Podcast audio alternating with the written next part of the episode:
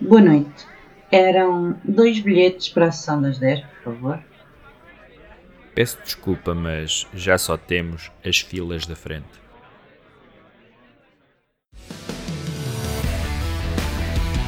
Draft de cinema! Uh, Bem-vindos a mais um episódio do podcast das filas da frente. Já não temos um, um, draft há muito tempo e vamos ter um hoje. Vamos ter um hoje sobre aquele que é considerado um dos uh, grandes anos do cinema americano, o ano de 1999. Um ano que ainda há pouco tempo sujeitámos a uh, uma revisão uh, dos Oscars desse, precisamente dos filmes desse ano, que tiveram resultados muito diferentes daqueles que foram, foram realizados na realidade. Uh, o draft hoje não vai contar com a presença de um habitué deste, deste género de episódios, que é o Miguel, uh, que foi, não sei, sem busca do, do ponteiro do destino, juntamente com Indiana Jones, depois logo escreveremos em Cannes quando o filme estrear. Mas temos connosco o, o meu outro partner dos drafts, o Jay. Olá, Jay. Olá, sinto falta do Miguel. É, também sentimos todos falta, falta do Miguel. O Miguel. O Miguel traiu-nos. E por falar em, em, em trair, uh, temos aqui a minha esposa. Olá, Catarina. Olá. Pronto, que vai ser a, a substituta do, do Miguel no draft de hoje, até porque estamos numa altura de diversidade e não sei o quê, portanto. Uh, podemos, podemos meter esse emblema aqui no peito, temos uma mulher no, no, no podcast, uh, mas a Catarina também está aqui essencialmente para falar precisamente desses Oscars que nós refizemos, porque foi ela que ficou responsável, pelo menos para, pela parte mais espinhosa dos mesmos. Um, antes de mais, um pequeno contexto: os Oscars de 99 não são, penso eu, de todo representativos da verdadeira qualidade deste ano. Aliás, dos cinco filmes que tivemos na nossa categoria de melhor filme inventada, apenas um esteve presente na realidade. Curiosamente, foi o vencedor, foi o filme American Beauty de Sam Mendes. Os restantes não estiveram. Um, e podemos começar uh, um bocado por aí. Uh, Catarina, primeiro, Fala-nos como, é que, como é que geriste esta parte das votações, porque tivemos mais de 50 pessoas a votar este ano, portanto tivemos um número substancialmente maior que o ano passado.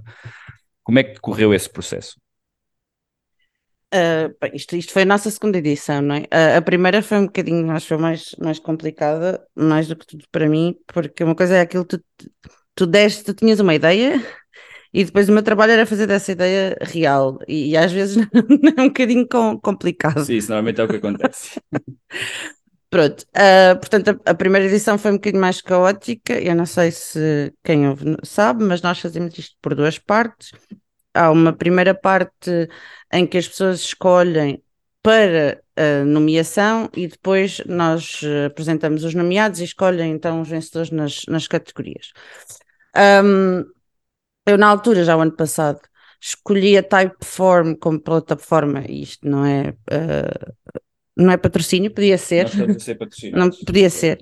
Na altura pareceu-nos a, a, mais fácil, apesar de ter algumas limitações uh, que depois houve, houve, pessoas que já nos disseram em relação a, a poder ir para trás e assim, mas mesmo assim, em termos de, de, de quem está a, a fazer os formulários, é, é um bocadinho mais, mais intuitivo do que outras que eu, que eu tentei.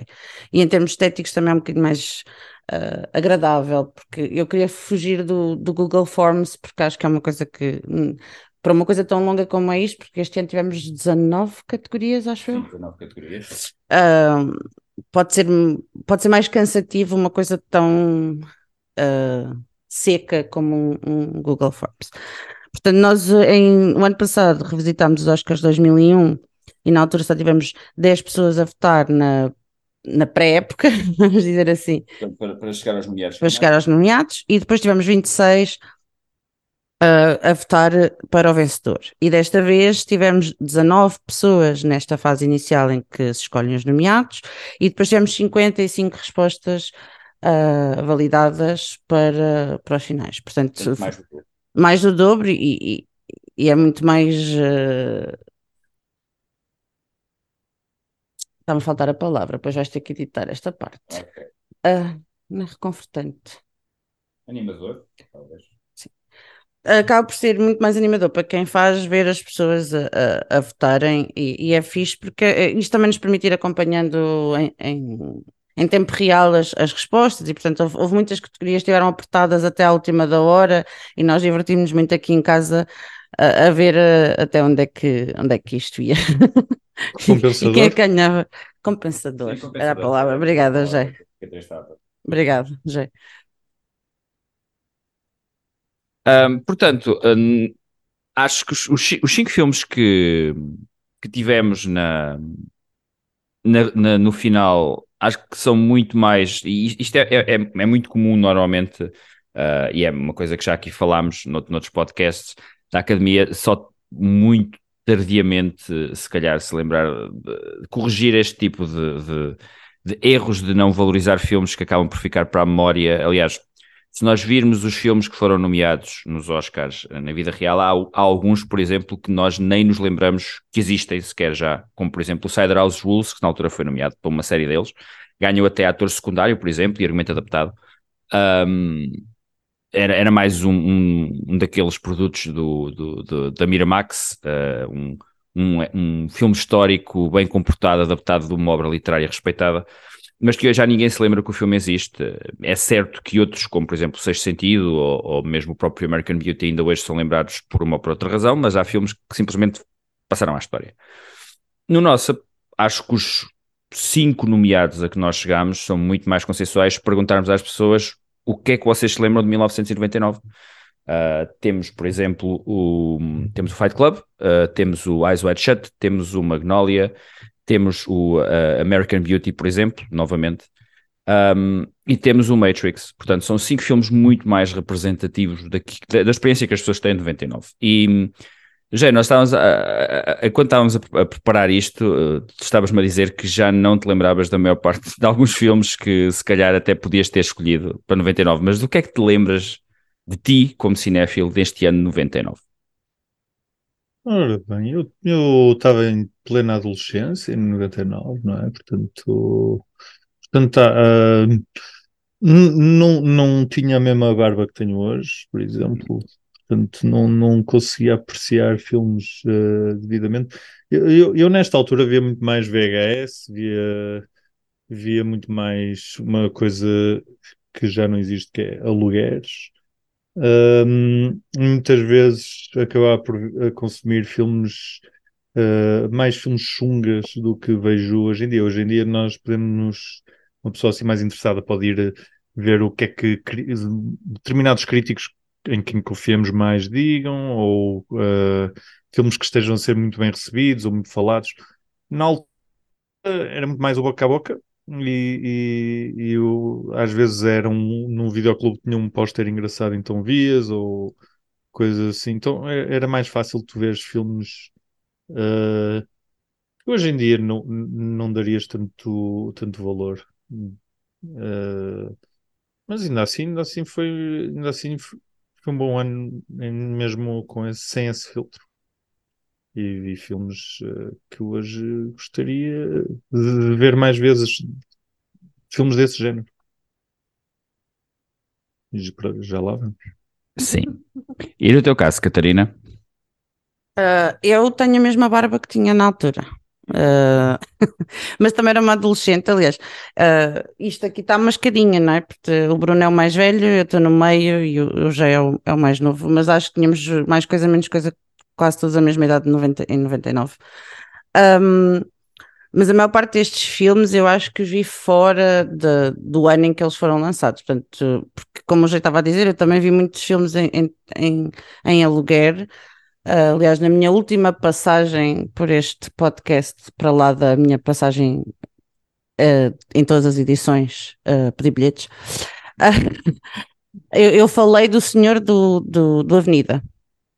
E, portanto, alguns dos, dos filmes que eu vi aqui foram alguns dos filmes de 99 que eu tive a oportunidade de revisitar e que não, já nem me lembrava que era de 99, mas lá está, ao fazer o trabalho contigo de, de revisitar os Oscars de 99, fui rever as listas e depois começou picuinhas e quis ter imagens, fui rever imagens e, e canções de, de, dos filmes para, para poder pôr na, no formulário. Uh, houve várias vezes que disse, ah, este filme é de 99, mas eu vi-os muito mais tarde e muitas vezes pelas mãos do tal eh, senhor do, do Clube Vídeo do, do Avenida.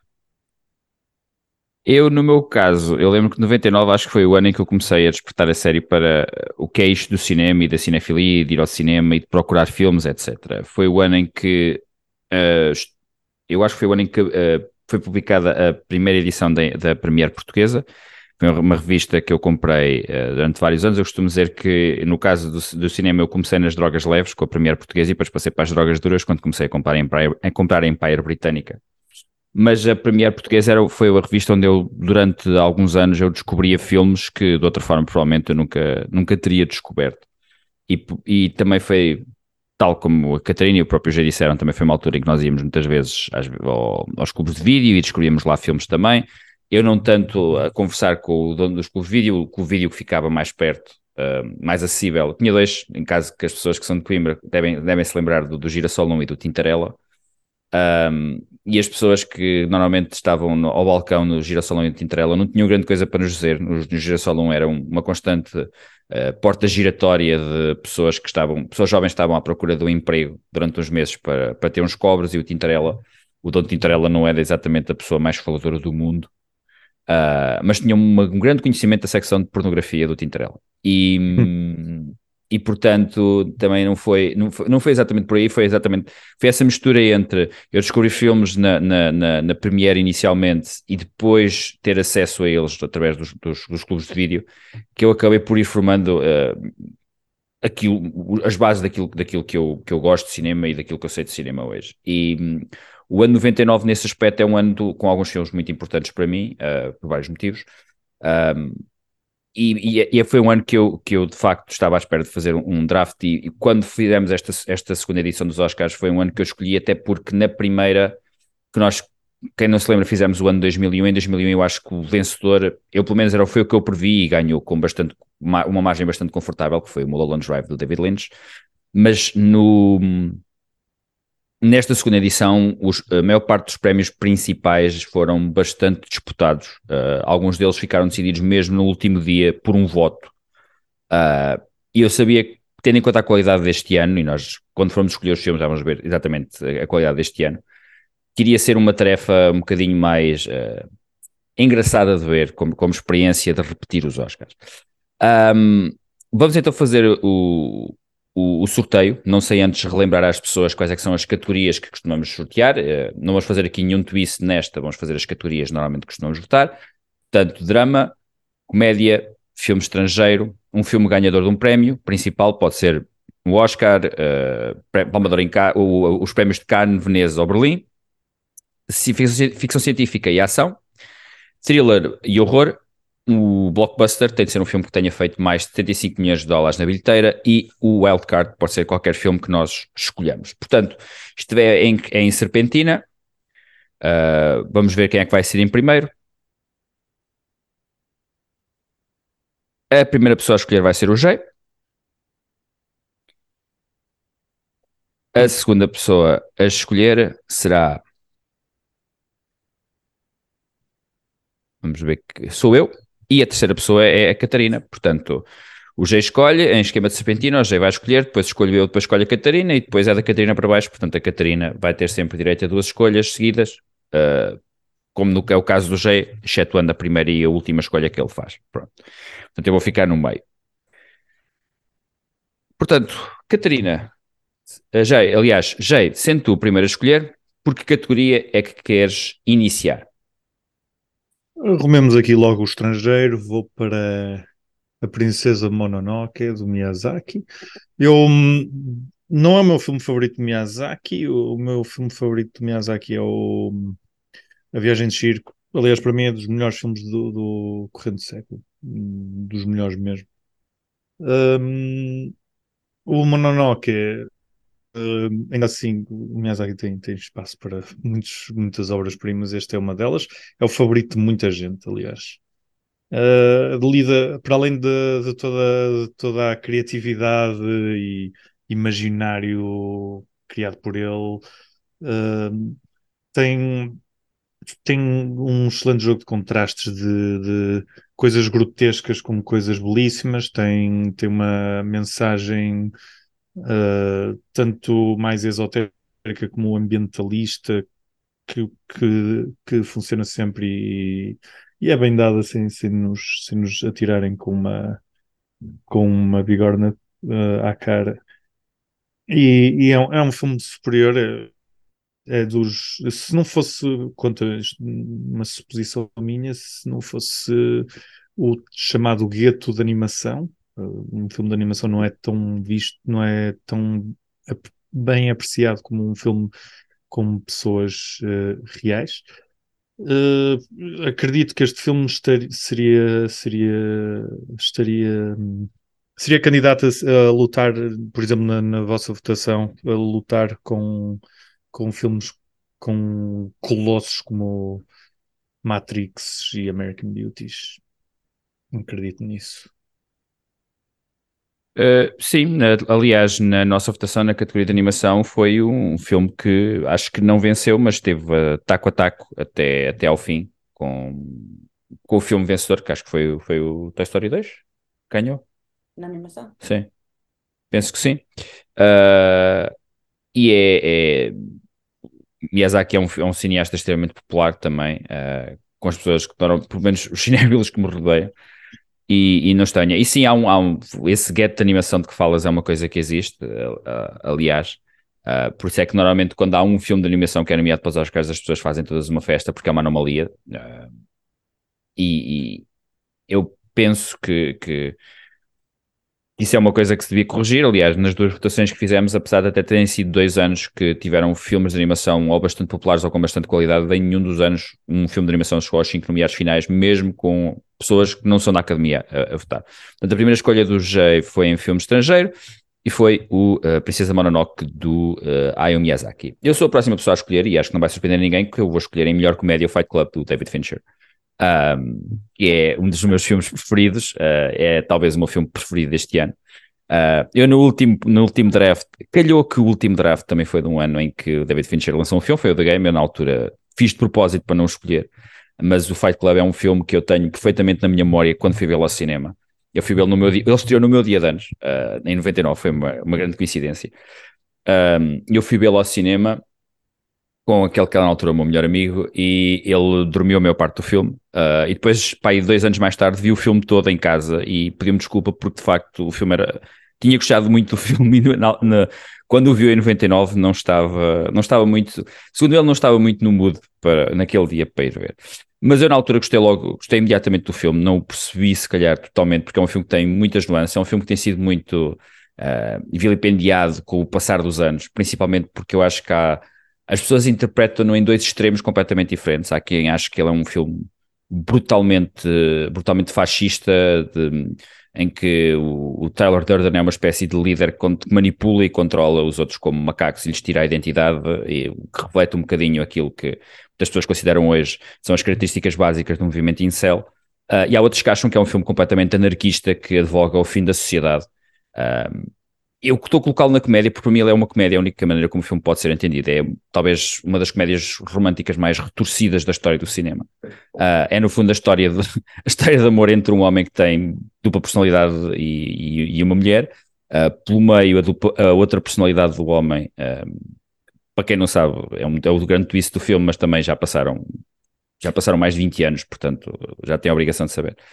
Um, e, eu acho que continua a ser, não é o meu filme preferido de David Fincher, talvez não é o meu, não está no meu top 2 na altura, quando no, nos primeiros episódios foi precisamente o, meu, o top de filmes de David Fincher, Seven e o Zodiac continuam a considerar melhores, mas o Fight Club acho que é o filme dele que é mais presciente e que melhor analisa, uh, acho que a sociedade como ela existe hoje, ela não mudou assim tanto desde, desde que ele lançou esse filme, que é basicamente uma uma, uma denúncia satírica da sociedade consumista feita por um grande estúdio de Hollywood, numa grande produção que na altura teve um orçamento de rondar os 70 milhões de dólares. Naquela continua a ser, acho que um dos filmes mais transgressores lançados no mainstream norte-americano nos últimos 30, 40 anos, penso eu. E portanto é a minha escolha para a categoria de melhor comédia. Catarina, és tu. Isto significa que tu queimaste a comédia, não é? Não, podes escolher comédia Ah, pode- quiser. ah, é? Sim, ah, pronto. Ah, temos que escolher as categorias. É a primeira vez da Catarina, portanto ela ainda está a apanhar. Pronto, é que agora está. Tu pensei que tinhas eh, queimado o Fight Club, eu já estava à espera Sim, que tu, à primeira oportunidade, posso- queimasse o Fight Club. Sim, sim, sim, sim. então, tendo em conta as regras que tu me tinhas dito, eu vou escolher para Blockbuster South Park Bigger, Longer and Uncut. Dar, já, já que tu trouxeste isto, também vou trazer um bocadinho. No, no sentido em que, daquilo que eu vi dos blockbusters de 99, não havia assim nenhum que me apetecia. Ah, e também porque hum, não tens animação, voltamos ao, ao mesmo não, nestas categorias, e, e acho que era impossível passar por este, pelo menos para mim, e acho que eu já pelo menos concordo, passar por este ano sem falar do, do South Park, que na altura em que o filme saiu, a série era muito famosa também e apanhou tudo o que era adolescente. Na, na altura devia ter ah, 16 anos, para aí. 15, 15. Tinha 15 anos e, portanto, um, um filme sobre uma série de comédia asneirenta, que eu acho que o filme depois tem muito mais, tem, tem muito mais capas do que isso, mas, mas na altura a, prim- a primeira que se apanha é isso, é, é ser aquela comédia transgressora que, que dava na, na SIC Radical. Ahm, e eu acho que marcou os adolescentes da, da minha era e as canções até hoje. eh, alguém que diz. ah, não, sei lá, que em casa estamos sempre a, a cantar Uncle Fucker, por exemplo. Ainda que eu seja, eu seja, sou mais fã da, da canção do, do Diabo, para mim é, é a melhor, eh, é o melhor momento, sim, Up There para mim é, a melhor, é o melhor momento musical Eu gosto da da. primeira, da Quiet Mountain Town, não lá como é que se chama. Sim, no sim, sim. início. Sim, é sim, sim, cabe o filme. Sim. Eu, eu- a, do, a, do, a do Diabo a cantar ficou-me. Para, mim é o melhor momento musical em termos. Vamos dizer assim. é- o filme é, é obviamente uma sátira a tudo e um par de botas, mas ah, é o momento que mais lembra um musical clássico, percebes? O tipo de canção, a coreografia que o senhor está a fazer, o falsete no fim, portanto, é o momento mais, mais clássico em termos de musical. Pronto. E para mim marcou-me mais essa cena, a, a cena da canção. Portanto, não é que não haja outras canções que eu continuo a, a lembrar até hoje, mas ficou mais marcada em termos de toda a cenografia, se é que se pode dizer assim, de uma coisa que é animada, da, desse momento musical. Até porque é engraçado porque tu nem gostas muito de musicais. Pois não, mas eh, há sempre exceções para todas as regras. Não, não é a única, mas sim, diz, diz. é. Para além de, para além de ser um, um, um exímio filme de animação e, um- e uma comédia incrível eh, eh, em termos de estrutura e de eh, liberdade criativa e iconoclasta que o South Park é conhecido, não é? É, é muito mais do que um mero episódio de uma hora e tal, é, é um filme mesmo, e, é um, e consegue ser um musical com o seu próprio mérito. Eh, consegue tudo isso, Concordo. eh, o South Park. É mais do que, eh, ou seja, para, para uma coisa ser uma boa sátira, tem de conseguir, tem de conseguir tocar no, no género que está a sati- satirizar, e o South Park faz isso tudo. Sim, sim, eu concordo contigo. Ah, e só para dizer que entra nesta categoria de blockbuster, porque tinhas dito que entrava se tivesse mais de 75 milhões de dólares, ah, do- milhões de dólares de box office e eh, teve 83. Ok. Portanto, entra, Qualifica-se. qualifica-se. Então a, categoria, a Catarina escolheu na categoria de comédia o South Park Bigger. Não, eu escolhi, blo- eu escolhi Ah, na categoria de blockbuster. blockbuster. Sim. É, tens direito a escolher outro filme. É a Serpentina, portanto. agora- Sim, sim, sim, sim, sim. Ahm, então, ah, para. ah, Perdi-me. Desculpa. Falaste para mim e eu esqueci-me do que é que ia dizer a seguir. Portanto, é ia já tiveste Blockbuster, qual é a categoria onde queres escolher a seguir? É que eu tinha o filme na cabeça e agora fugiu-se-me. Ah, já sei. Na categoria de comédia, no caso comédia romântica, vou escolher o 10 Things I Hate About You. numa uh, homenagem a, também à Catarina do passado, ainda que eu não tenha revisto o filme recentemente. Eu vi o, o filme pela primeira vez no cinema, na altura. E depois devo ter revisto alguns entre 2002 e 2005. Eu sei, eu sei que estava na faculdade. Um, mas, uh, mas já não o vejo há muito tempo. Portanto, não, não consigo agora, não consigo agora dizer o que é que a Catarina, com 38 anos, gostaria do filme, mas posso dizer que a Catarina da altura gostou muito. Uh, gostou por ser uma adaptação de Shakespeare eh, moderna, gostou porque tinha o Ed Ledger e ele era giro. Também ajuda, ajuda a, a, a, a, personagem principal é uma Catarina, portanto, era uma série de coisas e, que, eu, que eu gostei. Uh, e depois, mais tarde, uh, já havia a peça em que é. Uh, em que é baseado o filme, que é The Taming of the Shrew, que também teve direito a uma adaptação para a novela brasileira, Informe, da Rede Globo. Disse qual é Ah, Não era Deixa aquela, eu procurar aqui. não é aquela, não é aquela que tinha uma, uma parte, tipo um circo ambulante, umas carroças no campo. não, eu sei que era com a Adriana. É, mas é um, um- é um enredo muito É Adriana novelável. É com a E Adriana comédia Esteves, sim, também. a fazer de Catarina. Ah, eu lembro. Pá, A. Indomável foi, foi, pelos vistos, foi quatro vezes, segundo o Wikipédia, eh, quatro vezes para novela. A Indomável, em 1965. O Machão, em 1974. O Cravo e a Rosa, em 2000. Mas é o Cravo e a Rosa que eu estou a falar. E É o em Cravo e a Rosa. 2019, Topíssima. Ah, que essa não sabia. Mas a o que eu me lembro também é de, é de é, é Cravo e a Rosa, Ah, que era Isso é um grande nome, topíssimo. Sim, sim, sim, sim. de- o, o Cravo e, o Cravo e a Rosa ainda por cima era semi da época, aquilo acho que era Era, suposto era, ter passado era. para aí nos anos eh, 40 ou 50, Sim, acho sim. eu. Não, talvez 20, pelo chapéu da, pelo chapéu da Catarina eu diria anos 20. Ahm, isto vai ao, ao ar outra vez. Vai daqui a bocadito. Ah, mas pronto, portanto, sendo uma comédia romântica fácil na altura, no sentido em que era para eu era o público-alvo, claramente, daquela comédia romântica, mas eu lembro-me que gostei principalmente também. eh, para quem não gosta de musicais, eu vou referir outra vez um número musical, o facto do Ed Ledger eh, cantar no, no estádio eh, Uh, can't take my eyes off. do Can't Take Your Eyes Off. Sim. Foi eh, com, até com a, com a marcha da escola e tudo. Era, foi giro. Breaks My Heart. Sim.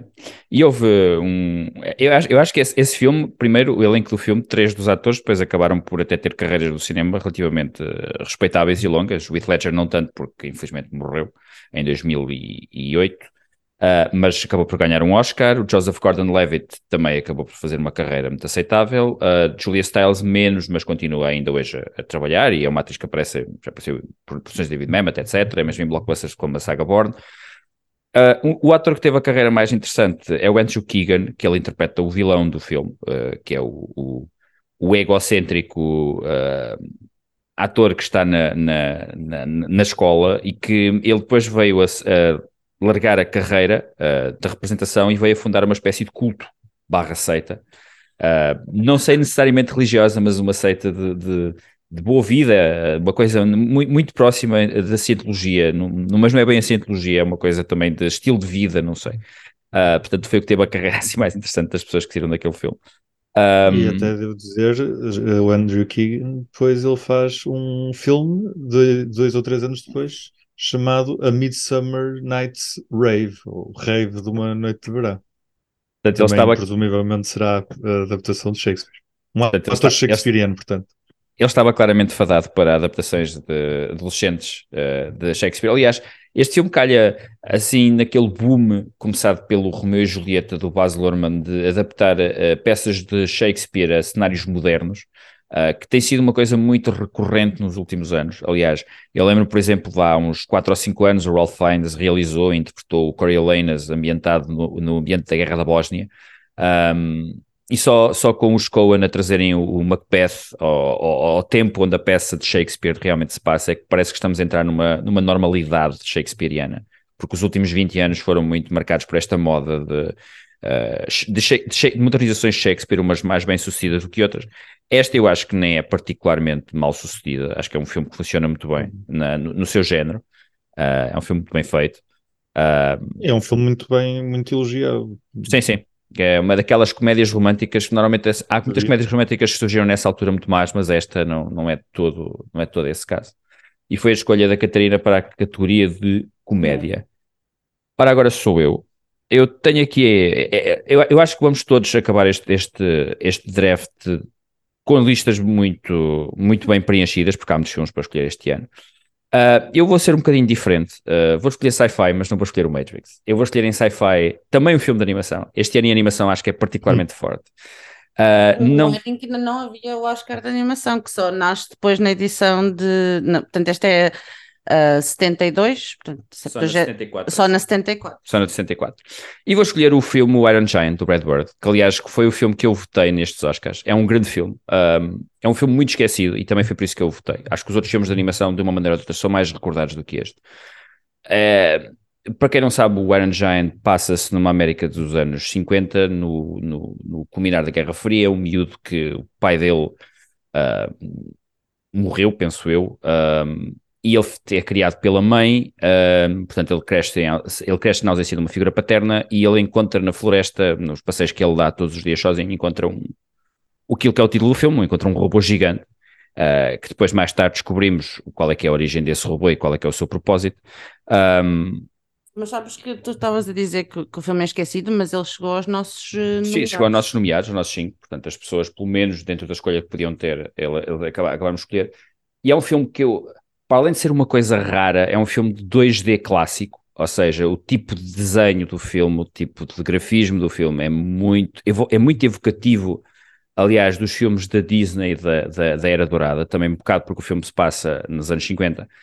Mas para além, é, para além disso, é uma história muito bem escrita, que é adaptada de, de, um, de, um, de um, livro, uh, portanto não é um argumento original, mas é uma história muitíssimo bem escrita e é onde o Vin Diesel começa a sua tradição de dar voz a, a personagens animadas, ou pelo menos uh, animadas em imagem real. Ele hoje em dia é mais conhecido por dar a voz ao Groot nos Guardians of the Galaxy, mas ele quem dá a voz ao robô.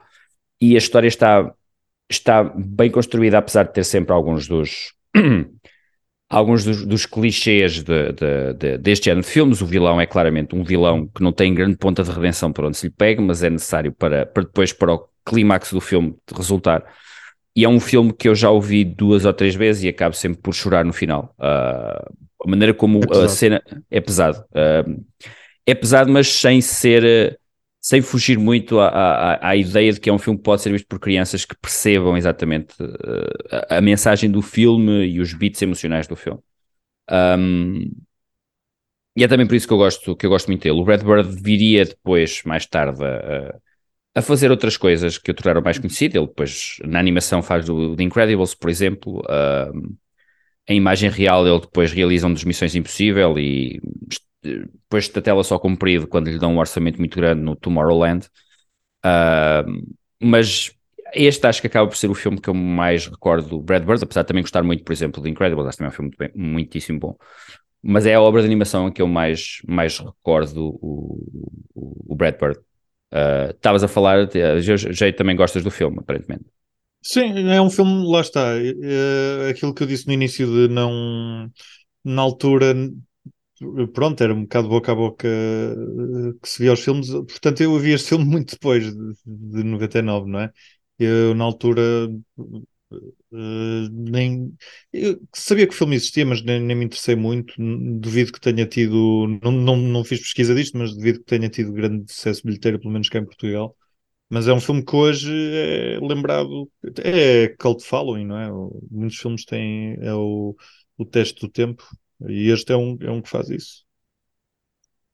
Sim, eu lembro que na altura descobri isto. Eu penso que foi até mesmo numa, numa, numa das Empires. Eles tinham lá uma secção que é acho que chamava O que é feito de.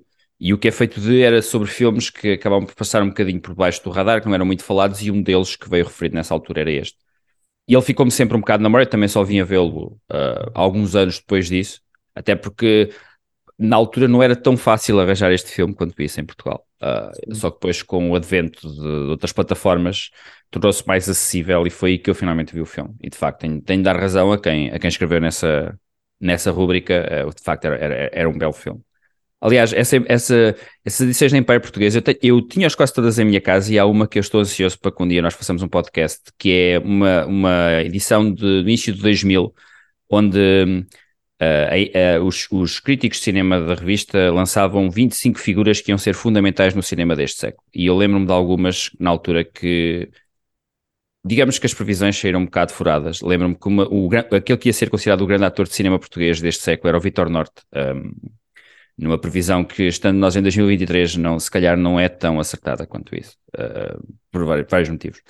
Mas pronto, o meu filme de sci-fi é o Iron Giant do, do Brad Bird, uh, que há falta também de categoria de filme de animação, é aqui que, que eu encaixo. Uh, mas pronto, agora vais ser tu a escolher, Jay, portanto, duas vezes. Duas vezes. Qual é que é a categoria que, tu vais, que vais iniciar? Temos pelo Blockbuster, que provavelmente não é um filme que estivessem à espera.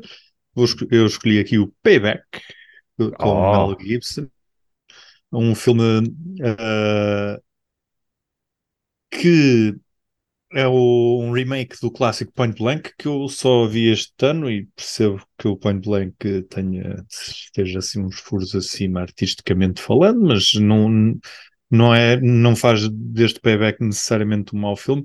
Se bem que eu, eu, eu, pelo que eu percebi, é um filme que não é assim tão bem recebido quanto isso, é, tem assim mixed reviews, digamos assim.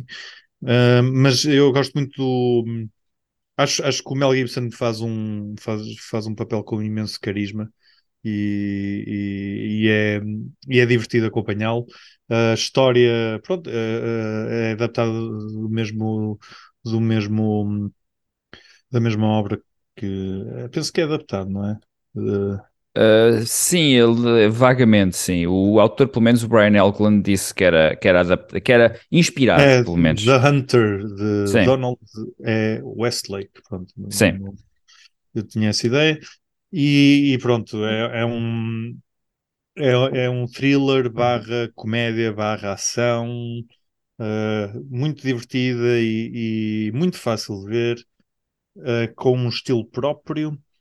Uh, é realizado por Brian Elgaland, que eu tive a ver aqui a cabo, que vinha da ressaca de ter uh, perdido, de ter uh, uh, sido, por ter ganhado o Golden Raspberry, o Razzie de pior argumento pelo Postman, e no mesmo ano tinha, tinha arrecadado o melhor argumento adaptado pelo LA Confidential. Confidential. O que é, o que é o que é tipo a Hailey Berry lá do sítio.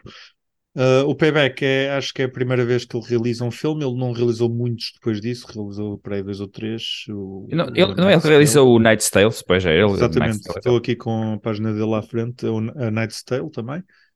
E, tá, e vai lançar agora um, tem aqui um.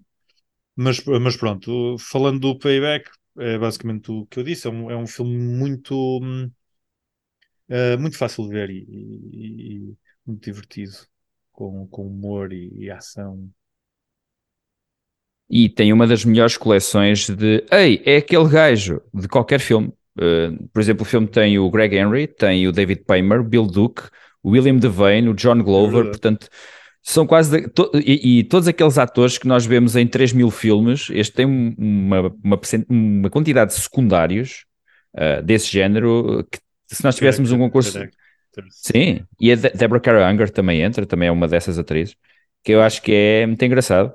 Uh, eu, eu, lembro ter, eu, lembro de ter visto esse filme, aliás, esse filme tem uma. Se nós falámos há bocado do Taming of the Shrew como algo que é recorrentemente utilizado em novelas e filmes e séries, etc., este conceito do, do, do payback, que é por sua vez tirado também ao Point Blank, com Lee Marvin, é muito, também muito usado em, em N filmes de ação, de vingança, o esquema é, normalmente é o mesmo, muda normalmente o móvel do filme, uh, mas o esquema também é muito parecido. E era também um filme que eu tinha aqui. Eu, realmente disseste que o filme teve uma recepção assim um bocado mista, eu não consigo perceber porquê. Eu acho que eu atribuo isso um bocado mais ao facto de ter o Mel Gibson a protagonizar e hoje em dia.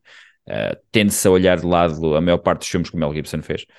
Mas também é um filme muitíssimo divertido, eu acho também. Uh, concordo contigo. E é a tua escolha para a categoria de blockbuster, precisamente. Qual é que é a tua escolha seguinte, Shea? Ora bem, eu estou aqui um bocado indeciso. Ah, já sei, vou para drama. Arrumar isto. Eu estava aqui e escolhi a ver e escolhi aqui um drama que não é o que vocês se, se calhar estão à espera que fosse escolhido nesta categoria. Uh, imagino que fosse um candidato a ser escolhido por mim, mas talvez não nesta categoria, que é o clássico de 1999, claro que é de 1999 que é o tema daqui, do um, Takashi Miike, o Audition. Em drama, audition, Em drama, portanto. Porque o Audition é um drama. O que faz do Audition no Audition é que o Audition é um drama. Eu já vi para aí 70 filmes do, do Takashi Miike, faço a hipérbole, mas portanto, vi imensos. Portanto, portanto viste para aí um terço. Viste um sim, terço sim, da sim, sua filmografia, porque ele faz muitos exato, filmes. Exato. Uh, mas vi, vi de certeza dois algarismos de filmes, não sei quantos, e o, o, o Audition, todos os filmes dele, pronto, uh, primam pelo, seja qual for a palavra que significa o oposto de subtileza, é o que primam. É desde o início ao fim, é, é, é sem piedade e, e, e, sem pudor. Este não, este, este é um drama, e, e acho que originalmente, uh, não sei se isto é mito, ou, mas pelo menos é a história que, que já me contaram várias vezes, que é o. Um, originalmente era para ser um drama, não sei não sei mais, e depois Uh, houve umas manobras de bastidores e o filme acabou por. Não era para ser do Takashi Miike, acabou por ir parar às mãos dele, ele alterou ali o final. E, e o que dá o, o, o, todo o impacto a, esse, a este filme é que o filme é um drama que depois chega ali aos ao último terço e, e, e, e, despanha-se pela ribanceira abaixo e temos ali um, umas cenas uh, muito, muito, muito gráficas e muito, muito takashimicas. O, o filme é uma, é uma é, é um tipo que quer arranjar, quer conhecer um amor, ele é realizador, então faz um casting e, e para, como manobra para conhecer gajos, não é? não havia Tinder na altura, se claro. calhar no Japão havia, mas não sei. O, um, e, e, então ele faz um casting e é, e é a rapariga mais angelical e, e, doce e ternurosa que ele encontra e pronto, etc. E, se não sabem mais do que não é melhor falar, não dizer. Se não sabem, não, também não, não é por aí. Kiri, Kiri, Kiri, Kiri. E, e, tanto no IMDB como no Letterboxd, como uh, diz sempre drama. Drama barra thriller okay. barra terror, mas só sabem que é tri barra thriller barra terror quando chegam ao último terço do filme. Sim, é uma das cenas do filme que, aliás, eu, eu, eu sempre é a cena que eu associo mais ao filme, que é mais parecido com um thriller do que outra coisa. Uh, eu não vou dizer qual é que é, porque é uma grande surpresa para quem está a ver, eu já presumo eu que saiba. É... Está a ouvir? Sim, para quem está a ouvir, no caso. Um, mas é, é uma cena que faz, faz de facto saltar as, as pessoas. Uh, normalmente nisso. Uh, mas é a escolha do Jay para a categoria de drama, o Audition de Takashi Miike. É um filme que eu já estava à espera que tu escolhesses, não necessariamente nesta categoria, uh, de facto é verdade. nesta categoria, por acaso, estava à espera que escolhesses outro, mas se calhar ainda vais escolhê-lo noutro. E portanto não vou dizer já qual é. Eu sou a pessoa que vai escolher a seguir. A categoria que eu tinha aqui como mais experimente para escolher era. Era blockbuster, mas vocês dois já escolheram, portanto não há grande, não há grande problema eu deixar mais para o final. Portanto, eu acho que vou escolher o vencedor de prémio de festival ou etc. Eu tinha aqui várias opções, uh, por exemplo, nos Oscars, uh, mas eu vou precisamente corrigir uma daquelas, para mim, é uma das grandes injustiças dos Oscars, que é uh, o filme não ganhou um Oscar, mas foi ganhar o prémio outro lado, e é o Bing John Malkovich do Spike Jonze, que não ganhou, não ganhou nada nos Oscars, penso eu. Uh, e foi ganhar um prémio a Veneza, o prémio de o filme Fipreschi, que é o segundo prémio mais importante a nível de filmes de Veneza. Havia aqui outro filme que ganhou o prémio num festival em 99, mas que não é de 99 que eu podia ter escolhido, que é o Thin Red Line do Terence Malick, mas é de 98, apesar de ter ganho Berlim em 99. Uh, mas uh, o Bing John Malkovich do Spike Jonze é um filme que eu precisei de vê-lo na segunda vez para percebê-lo, de facto, porque eu acho que quando o vi fui com a mania de que eu era um cinéfilo muito sofisticado. E o filme é, é, como quase todos os filmes do Charlie Kaufman, é um filme que tem uma tem uma estrutura de argumento que envolve muita ginástica mental. Aliás, é por isso que os guiões dele normalmente são muito divisivos e tem-se notado que os filmes que ele tem feito em nome próprio são um bocadinho mais impenetráveis do que aqueles que ele tem dado para outros realizadores fazerem. Tanto o Cinedo aqui em New York como o, o I'm Thinking of Ending Things, eu ainda não. Eh, sim, acho que são os dois filmes que ele fez como realizador são filmes bastante uh, densos, uh, ao contrário, por exemplo, apesar de também terem ideias um bocadinho fora, fora da caixa, quer o Eternal Sunshine of the Spotless Mind ou Adaptation, que foram os filmes, acho que os mais bem-sucedidos, feitos a, partir de guiões dele, uh, que foram posteriores a este Bing Malkovich, mas o Bing Malkovich parte de uma ideia absolutamente bizarra, que é o que, é que aconteceria se, quando nós conseguíssemos levar pessoas para o interior do cérebro de John Malkovich, primeiro convencer o John, próprio John Malkovich a alinhar nisto, eu lembro-lhe na altura foi muito complicado, uh, foi preciso muito convencimento, eles tiveram de ajeitar algumas coisas no guião, mas o Malkovich está completamente dentro da ideia, ele uh, presta-se a tudo neste filme. Aliás, eu defendo que apesar de ele estar a interpretar ele mesmo, ele devia ter sido nomeado para qualquer coisa por ator, como ator secundário, porque ele está muito bem neste filme. Uh, tem ali um trio de, de intérpretes. Uh, tem a Cameron Diaz a fazer um papel que não lhe associamos normalmente e nos faz pensar o que é que devia ser a carreira da Cameron Diaz se ela tivesse apostado neste género de coisas. Uh, Catherine Keener e John Cusack passam também pelo filme bastante bem. Mais tarde, aliás, no Adaptation há uma piada. Para quem não sabe, o Adaptation é protagonizado por um personagem que é o próprio Charlie Kaufman. E uma, no início do filme é uma cena feita no set deste filme com, com os atores normais. Um, e é uma, uma trip muito bizarra uh, de, de, de, ego também, envolve muito. A certa altura, uh, a intriga do filme quase que descamba para uma certa, uma certa sci-fi mística que, que quase rasa a paródia. Uh, mas sem nunca perder uh, o foco e a noção daquilo que interessa contar do filme. Um, e é um filme que eu, que eu quando nós, nós fizemos estes Oscars 99, eu estranhei que o filme não, não ganhasse mais do que ganhou. Acho que ganhou pelo menos o argumento original, que me parece um prémio bastante justo. Um, mas que eu continuo a lembrar-me é dos filmes que eu mais me recordo deste ano. Já ouvi mais, do, mais duas ou três vezes uh, desde, que, desde que o vi no cinema. E, e, é um filme que eu gosto, que eu gosto muito e, portanto, escolho aqui uh, nesta categoria de vencedor de prémio de, de, de festival. Portanto, Catarina. Eu, eu há bocadinho eh, ainda estava um bocadinho nervosa que as, os teus ouvintes não sabem, sabem, mas eu tenho um bocadinho de stage fright e apesar disto ser só áudio, mesmo assim ainda, ainda acontece e eu demoro um bocadinho a aquecer. Uh, mas uh, pegando no, no, ten, no I'm thinking of ending things, no, desculpa, no Eternal Spotless of the, no, the Eternal Sunshine of the Spotless Mind, eu vou puxar aqui um filme cuja protagonista também uh, é interpretado pelo, pelo Jim Carrey, para drama um, com Man on the Moon de Milos Forman, que também quem, quem ouviu a, a coleção Sem Critério onde eu participei vai ficar muito espantado de eu ter escolhido um filme do Milos Forman. Ou oh, não? Uh, o Voando sobre o de Cucos.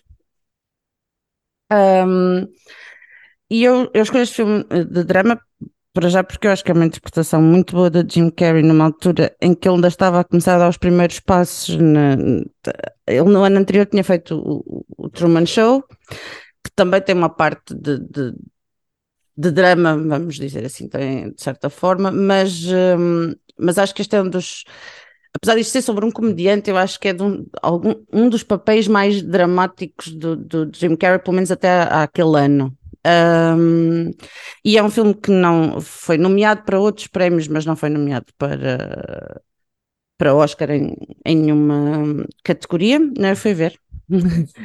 ele, foi, ele foi nomeado no, na Guild, nas Guild Awards e, e noutros uh, Academy, American Comedy Awards, mas não, no, mas não para a Academia. Um, e, e pronto, e, é, no fundo é, é, por aí, é pela grande interpretação do, do, do Jim Carrey acima de tudo. Um, para quem não sabe, o, o filme conta a história do, de um comediante que é o Andy Kaufman. Um, depois. Aliás, só antes de, de seguir, uh, falaste da performance de Jim Carrey, saiu, acho que foi ano passado, há 10 anos, um documentário precisamente só sobre o que. Não só o que o Jim Carrey passou, mas o que fez as outras pessoas passar para conseguir o nível de performance nesse filme. Ele, ele, ele foi para lá do método, aliás. Ele, uh, segundo as palavras dele, ele diz que uh, invocou o espírito do, do Andy Kaufman e foi possuído por ele durante a rodagem do filme. Portanto, é, é, um documentário muito interessante para quem quiser eh, perceber esta história de, da linha entre arte e a realidade, porque naquele caso claramente esbateu-se uh, ali e não sei se o Jim Carrey, o Jim Carrey não foi o mesmo desde, desde, desde esse filme, uh, tanto na carreira como na relação que ele tem com os, com os estúdios. Pois, calhar, por isso é que ele, entretanto, depois virou para, para, para a pintura, acho eu. Acho que ele, ele, agora pinta. Uh, mas, mas por acaso. Recentemente colaborou com o realizador do Eternal Sunshine of the Spotless Mind. Sim, exatamente. Sim, sim. E tem feito filmes, mas muito mais espaçadamente do que noutro, noutro período da carreira. Ele tem feito filmes muito. Uh, um por ano e às vezes nem isso.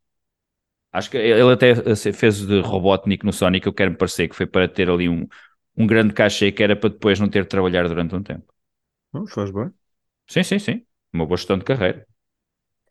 Um, Desse filme também gosto muito da banda sonora dos, eh, dos R.E.M., um, que estava nomeada nos nossos Oscars já agora. Uh, e aquilo que estavas a dizer de, uh, entre, de, entre o Jim Carrey e, e a personagem esbateu-se, não é? O limite esbateu-se. Para tu veres, eu estava aqui a ver uh, trivias sobre, sobre o filme e os créditos uh, têm o Tony Clifton a fazer dele, dele próprio Sim, que era uma personagem do Andy Kaufman. Portanto, uh, lá está, é, é, o Jim Carrey a incorporar totalmente a, a, personagem. Depois, uh, para, passando a outro filme, para Wild Card, eu vou escolher o Dogma. Hum. Uh... o que é que foi, gente? Estás-me Já foi o South Park, agora vamos. Ai, não estava, desculpa, eu o South Park estava à espera de desculpa, queimar. Não, não, eu, o South Park estava. Quero criar intrigas, mas já ela roubou todos os filmes.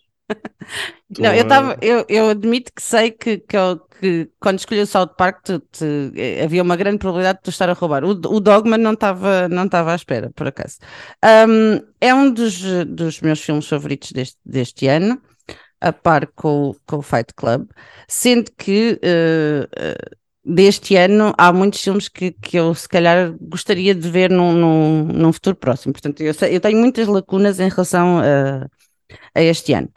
Um, o que é que eu posso dizer sobre, sobre o Dogma? Um, para já. Uh... O Dogma é, é, é, um filme do Kevin Smith, para quem não sabe, não confundir com o movimento de cinema dinamarquês que surgiu uh, por volta deste ano também. Não, tu tinhas sido 4 anos no Dogma 95, mas que neste ano tem, foi 98, 99, 2000, tem aqui uma série de filmes a sair, uh, por exemplo, Os Idiotas, do Lars von Trier, ou A Festa, do Winterberg, um, mas não confundir com esse, é um filme, uma sátira religiosa, uh, onde dois anjos, uh, interpretados pelo Ben Affleck e o Matt Damon, descem à Terra para, para uma missão. Uh, mas em relação ao, ao, Dogma, que para já é assim, é um filme que tem um cameo do, Car do George Carlin, portanto já, já começamos bem. Christ. Depois tem um dos meus atores uh, favoritos a fazer de anjo, que, que é o Alan Rickman. Um, o Metatron. Um, tem a Salma Hayek. Isto, isto, é um filme com, com um elenco. Uh, eu vou dizer de luxo, no sentido de ter em conta uh, o que o filme pode parecer à primeira vista, depois, quando nós vamos ver a lista de, de atores, é um filme recheado de, de nomes conhecidos. É com toda a gente. Sim. Hã?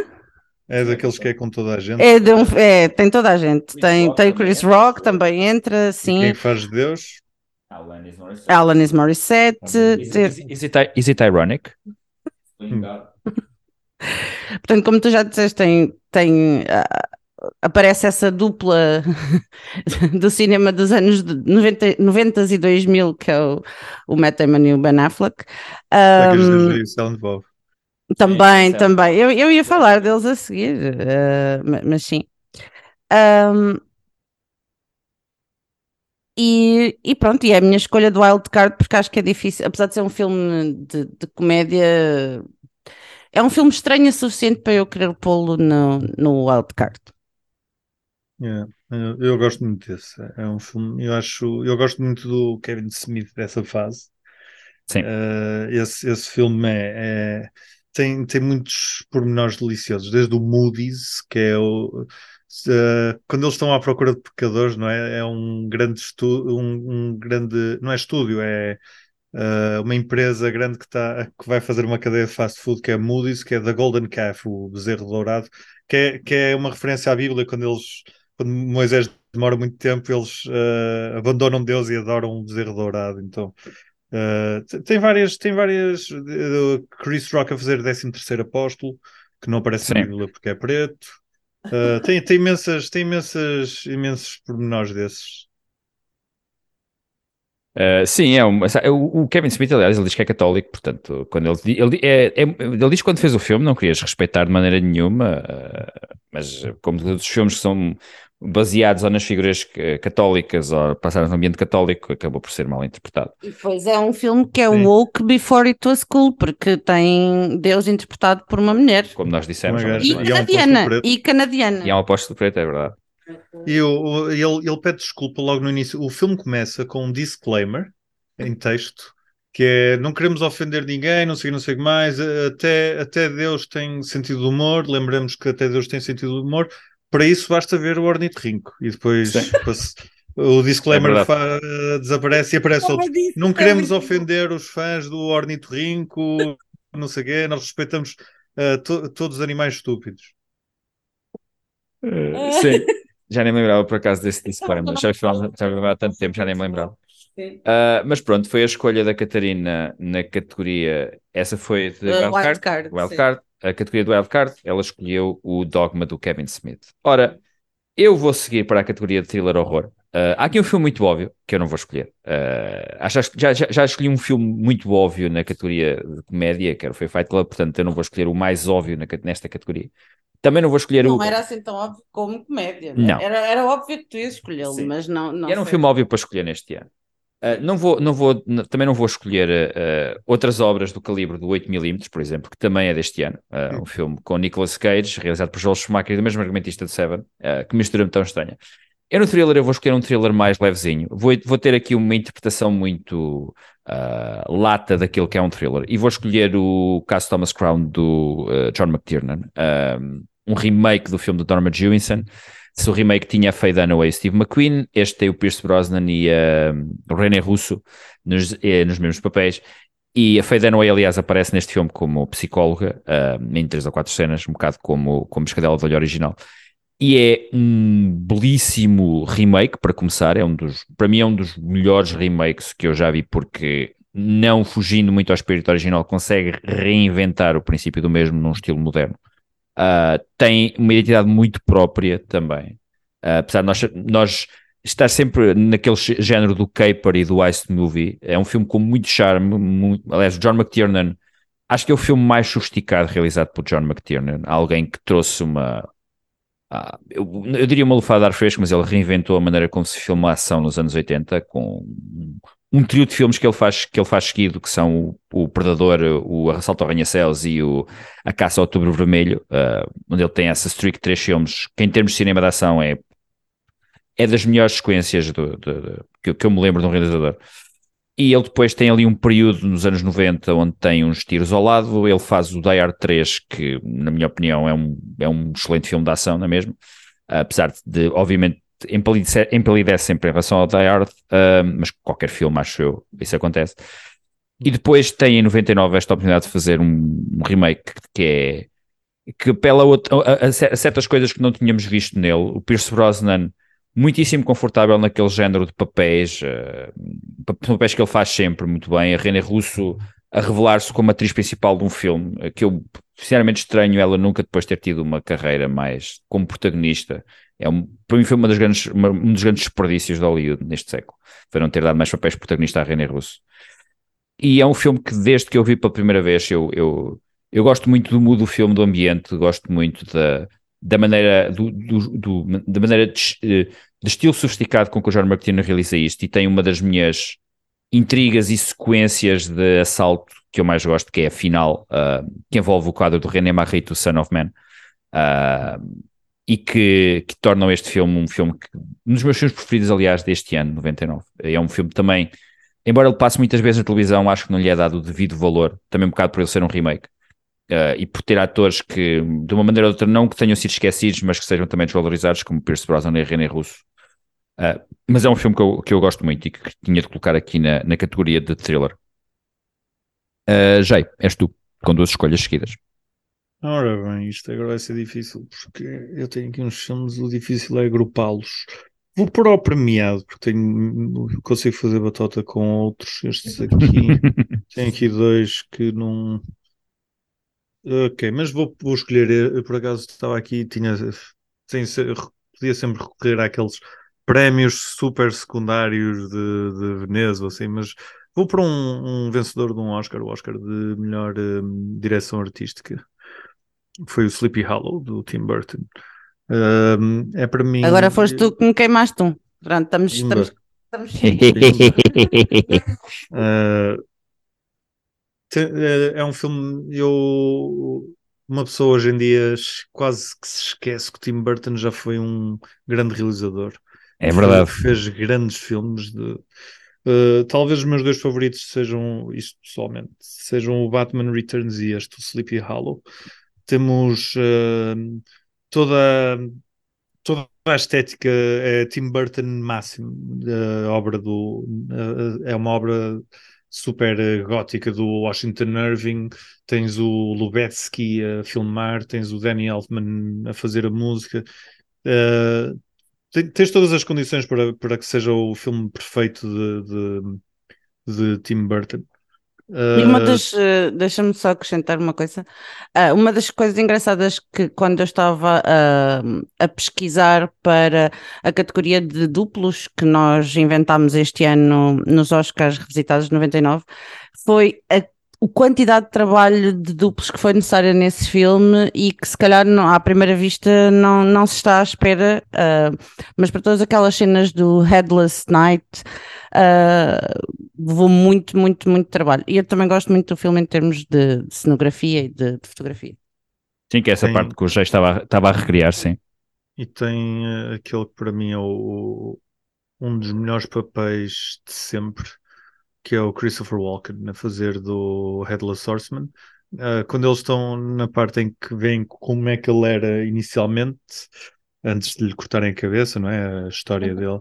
Ele, ele basicamente é, ele só diz ah! enquanto corta as cabeças às pessoas e tem os dentes afiados, tem os dentes cortados para ficarem afiados e, e com todo de, de, de, uma forma que apenas o Christopher Walken seria capaz de fazer. Um, o filme, o, o, filme, pronto, eh, mistura alguns géneros, tem, tem é, humor negro, o início é quase terror, é, tem, tem elementos de slasher, tem elementos de whodunit, ao início parece... Uh, eu não conhecia a história original, se calhar isso, quem conheça não, não cai nisso, mas uh, o, o, personagem principal, o... o Ichabod Crane. Ichabod Crane, eu estava tentando lembrar do, do, do, ator, que ainda é mais fácil, o Johnny Depp. Johnny o Johnny Depp, Depp o Johnny Depp está convencido que há uma explicação racional que não pode ser um, um cavaleiro sobrenatural sem cabeça, etc, etc, mas não, é um, um cavaleiro sobrenatural sem cabeça e ele fica, ele, ele depois fica muito muito perplexo com isso tudo. Acho, acho, um, acho um, um filmaço e, e acho que se, se, calhar perde um bocado no tempo por uh, uh, por uh, por desgaste do Tim Burton. Hoje em dia o Tim Burton não, não tem o mesmo crédito que tinha na altura e, e, e se, se, ele tivesse acabado a carreira a seguir ao Big Fish, uh, este se calhar seria, seria lembrado como um, um grande filme. E se calhar o, o, Tim Burton seria lembrado como um dos grandes realizadores americanos das últimas, das últimas décadas, sim, porque sim, sim, ele desde o Pee-wee, uh, Pee-wee's Big Adventure até ao, ao Big Fish, acho que se excluirmos o Planeta dos Macacos, ele é quase intocável. Todos os filmes que ele faz, praticamente, são, são são, são futuros clássicos, acho, ou, ou, perto disso, ou filmes, ou filmes que todas as pessoas lembram. O, Big, o Sleepy Hollow, por exemplo, não é o meu filme preferido. O Big Fish acho que é o meu filme preferido de Tim Burton. O Batman Returns acho que é a seguir. Mas eu gosto muito do Sleepy Hollow, principalmente por parte da, da, imagem, etc. Há cenas do filme que eu ainda hoje me recordo. imagens específicas do filme. Uma imagem quando o, o cavalo volta para o, para debaixo da árvore, aquilo acho que é gravado. Sim, sim, sim. Foi filmado de uma forma, mas foi passado em, em rewind por outra, pela maneira como a imagem está feita. Aquilo é uma coisa que me fica na cabeça e faz-me ter, não sei, faz-me ter alguma pena daquele, daquele realizador com o qual eu, eu também cresci em termos de cinefilia, que conseguia criar esse género de imagens evocativas que são absolutamente intemporais e que hoje, também como tu fizeste referência, uh, perdeu-se bastante e hoje está, está um bocado. Uh, destinado a fazer séries, séries para a Netflix, porque ninguém em Hollywood lhe dá oportunidade de ele fazer coisas mais relevantes uh, que tenham mais a ver com o espírito dele. Para a Disney há pouco tempo. Eu sei, ele fez o Doom, ele depois especializou-se, fez o Doom, fez Alice no País das Maravilhas, antes disso uh, também acho que tinha, tinha feito o Charlie a Fábrica de Chocolate, pronto. Uh, foi, foi uma segunda metade de carreira, acho que não condizente com o verdadeiro talento do Tim Burton, mas foi a tua escolha para, para o vencedor de prémio. Noto, Jay, eh, para teres cuidado, porque um, já escolheste um filme com o Mel Gibson, uh, escolheste agora um filme com o Johnny Depp e há filmes do Kevin Spacey que estão ainda em cima da mesa, ok? Pronto, cuidado, cuidado. Para fazer bingo, mas acho que. Não, mas já, já, já acho que equilibramos a coisa com o dogma, portanto. Sim, mas isso és tu, Jay, ainda está em perigo. Pronto, qual é que é a tua escolha seguinte, Jay? Ora bem, só me resta ação sci-fi, terror barra thriller e wildcard, não é? Uh, penso que estrangeiro e comédia. E comédia, sim. E comédia, sim. É verdade. Hum, é. Eu, eu, eu passava a vez e esperava que escolhessem um dos outros primeiro para, para falar do outro, mas vou escolher então. Uh, vou escolher uh, Wildcard, que é estranho escolher, não se deixar esta para o fim. Sim. Vou escolher o Lake Placid, um ah. clássico. O Lake Placid, que, que é um filme que aborda uma das minhas temáticas favoritas, que são crocodilos. Eh, eu gosto muito de crocodilos e, e o Lake Placid tem não um, dois crocodilos, e isto é um grande spoiler, porque isso é tipo é no fim uh, que se descobre. Uh, Lake Placid, pronto, que, que há para dizer sobre o Lake Placid que ainda não tenha sido dito uh, para além de ter sido local de várias Olimpíadas de Inverno. É um filme com Bill Pullman e Bridget Fonda. E no fim, eu, eu vou spoiler o filme. De, o, o que interessa aqui é a viagem, não, não o destino. Era a Betty White que dava de comer as pessoas ao, ao aos crocodilos e por isso é que os crocodilos eram gigantes. Não, não é muito científico, não, não é muito científico o filme, e hum, pronto, eu, eu, adoro filmes. Se eu, se eu apanhar o filme, eu, eu paro, que seja o que for que esteja a fazer, e, e fica a vê-lo. E, e, tenho pena que não esteja uh, aqui o Miguel, porque sim, eu estava sim. relaxado quanto a este filme. Se tivesse aqui o Miguel, teria sido provavelmente a minha primeira escolha uh, antes, que, antes que ele se antecipasse. Uh, sim, sim, sim, sim. Uh, aliás, eu acho que no próximo podcast que tivermos com o Miguel, temos de dar-lhe a oportunidade de ele falar durante 5 minutos do Lake Placid, senão ele fica zangado connosco. Ele fica, ficaria arreliado, sim. Mas pronto, é a tua escolha em thriller e horror, esse grande clássico, o Lake Placid. Não Wildcard, desculpem, não é horror, é Wildcard, uh, que é a tua quinta escolha. Um, certo? Certo. Um, Ora bem, eu vou escolher a seguir. Uh, eu vou escolher a seguir o melhor filme estrangeiro. E eu, em melhor filme estrangeiro, vou escolher o Beau Trabalho da Claire Denis. Uh, já foi o filme que eu também tinha votado para vencer nesta categoria nos Oscars que nós fizemos. É um belíssimo filme. É.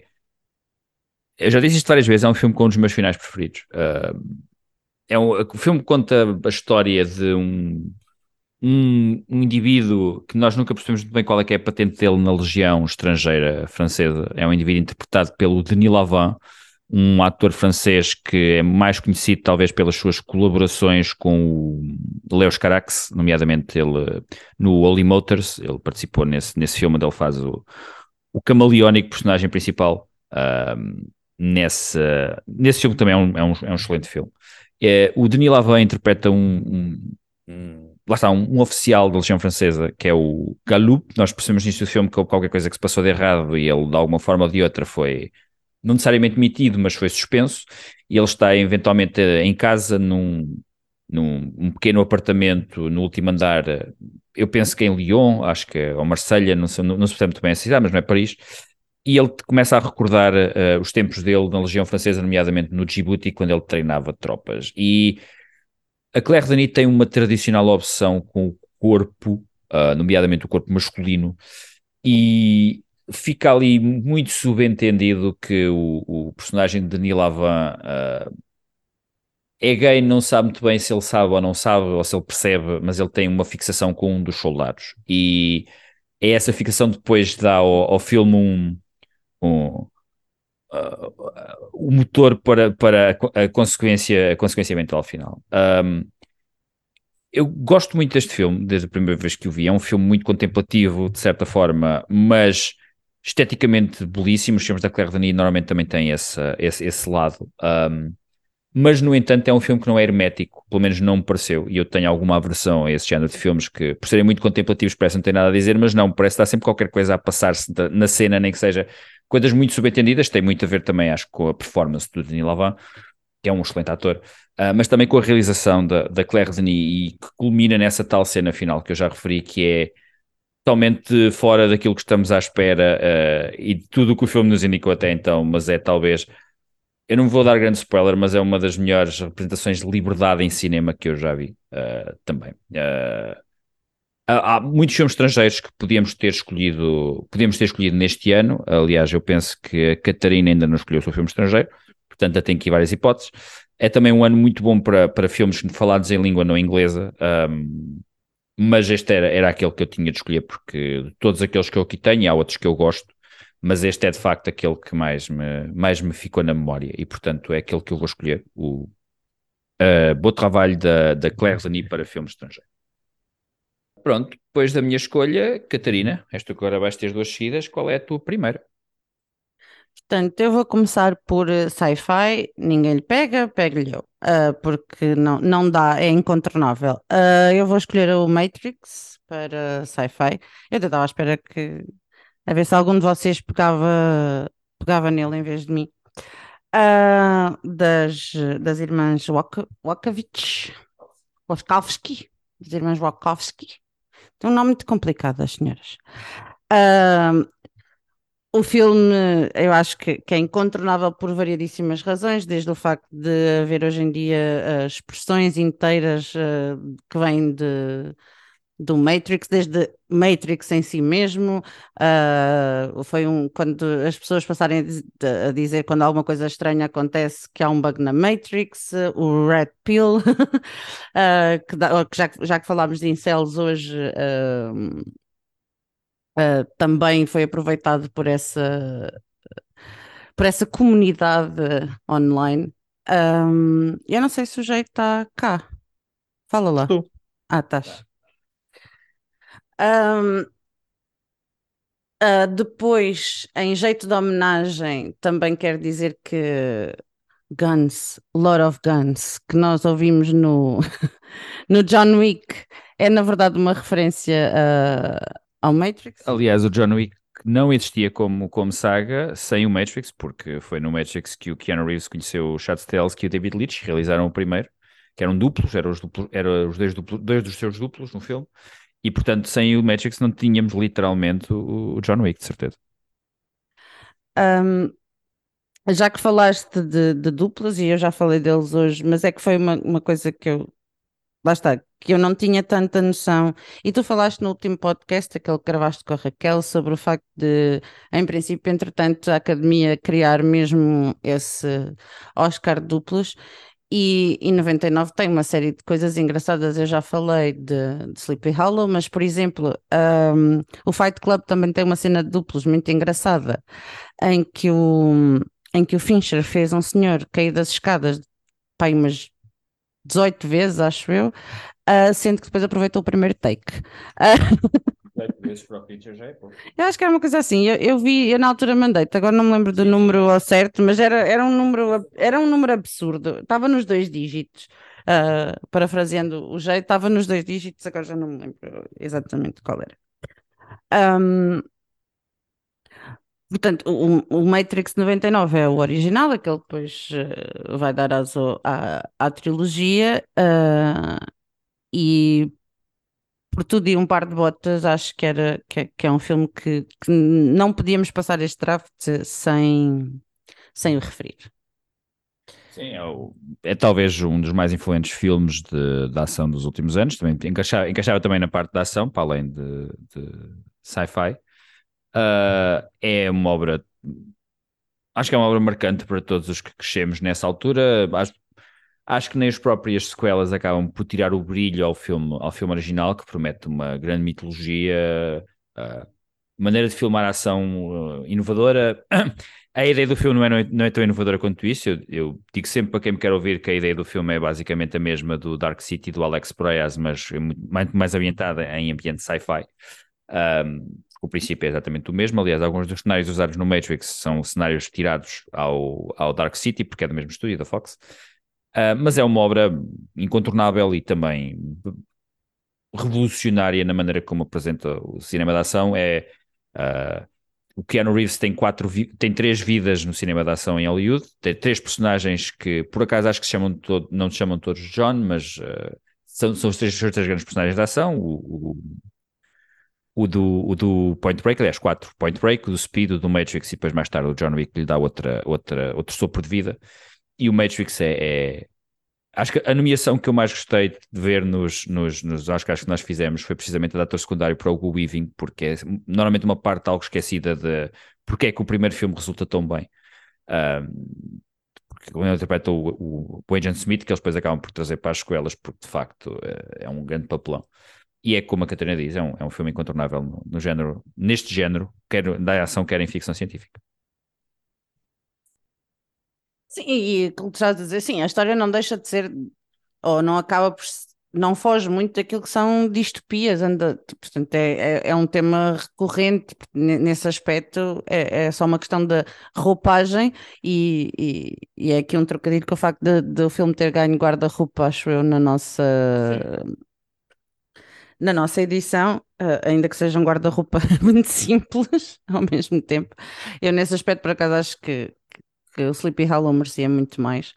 Um, mas, mas em tudo o resto é, é há, há, um antes e um depois de, do Matrix na, na, nossa geração, eu acho. Quer em termos de pop culture, quer em termos daquilo que se espera de um filme de, de que mistura ação com, com, ação, com ficção científica. E tem um dos seus atores. Diz? Na vossa edição, por acaso, para mim, uma das grandes falhas foi Sim. precisamente aqui do Matrix, porque havia uma categoria que era Best Needle Drop, que é uh, como é que se escreve isto melhor? Uh, o, uso, uso, de uma canção num filme, acho que é a maneira mais simples. De forma a, a, a, a pasmar as pessoas através do, da introdução de uma música. E, e, havia um, uma que até acho que está nos nomeado, estava nos nomeados uma do Matrix que não era o a Wake Up to Rage Against, Rage Against the Machine. sim. É uma, é, é uma, é uma queixa, é uma queixa perfeitamente válida, sim. Até porque eu sei que o Magic tem um dos atores, atores preferidos, que é o Joe Pantoliano, uh, que é despachado no filme, uh, para, para infelicidade tua, eu sei. Uh, mas sim, é uma, é uma queixa que já fizeste e é perfeitamente válida. E de facto, eu não devia ter colocado a Spy Break, mas devia ter colocado a Wake Up Rage Against the Machine. E provavelmente uh, o resultado dessa categoria teria, não sei se seria diferente, mas teria sido muito mais renhido, provavelmente. Uh, mas mas, mas por acaso aí, quer dizer, não, não sei até que ponto é que não deviam estar as duas, porque o, Spy Break também, em termos da utilização para, para efeito, uh, não sei se dramática aqui será a melhor palavra, uh, mas epá, eu revi essa cena pá, umas 20 vezes enquanto estava, uh, enquanto estava a fazer a parte logística da coisa para escolher a, a, a, imagem onde, onde, a, onde a música aparecia e a conjunção entre canção e, e realização está estupenda para, para, para, utilizar assim uma palavra curta. Muito bem. Uh, portanto, escolheste em sci-fi barra ação escolheste o Matrix e qual é que é a tua categoria seguinte, Catarina? Uh, vou então para filme estrangeiro e vou escolher, vou utilizar o critério que nós utilizámos na, na nosso, nos nossos Oscars, portanto, o, o filme é anterior, mas só estreou nos Estados Unidos em 99, que é o Black Cat, White Cat de Emir Kusturica. Uh,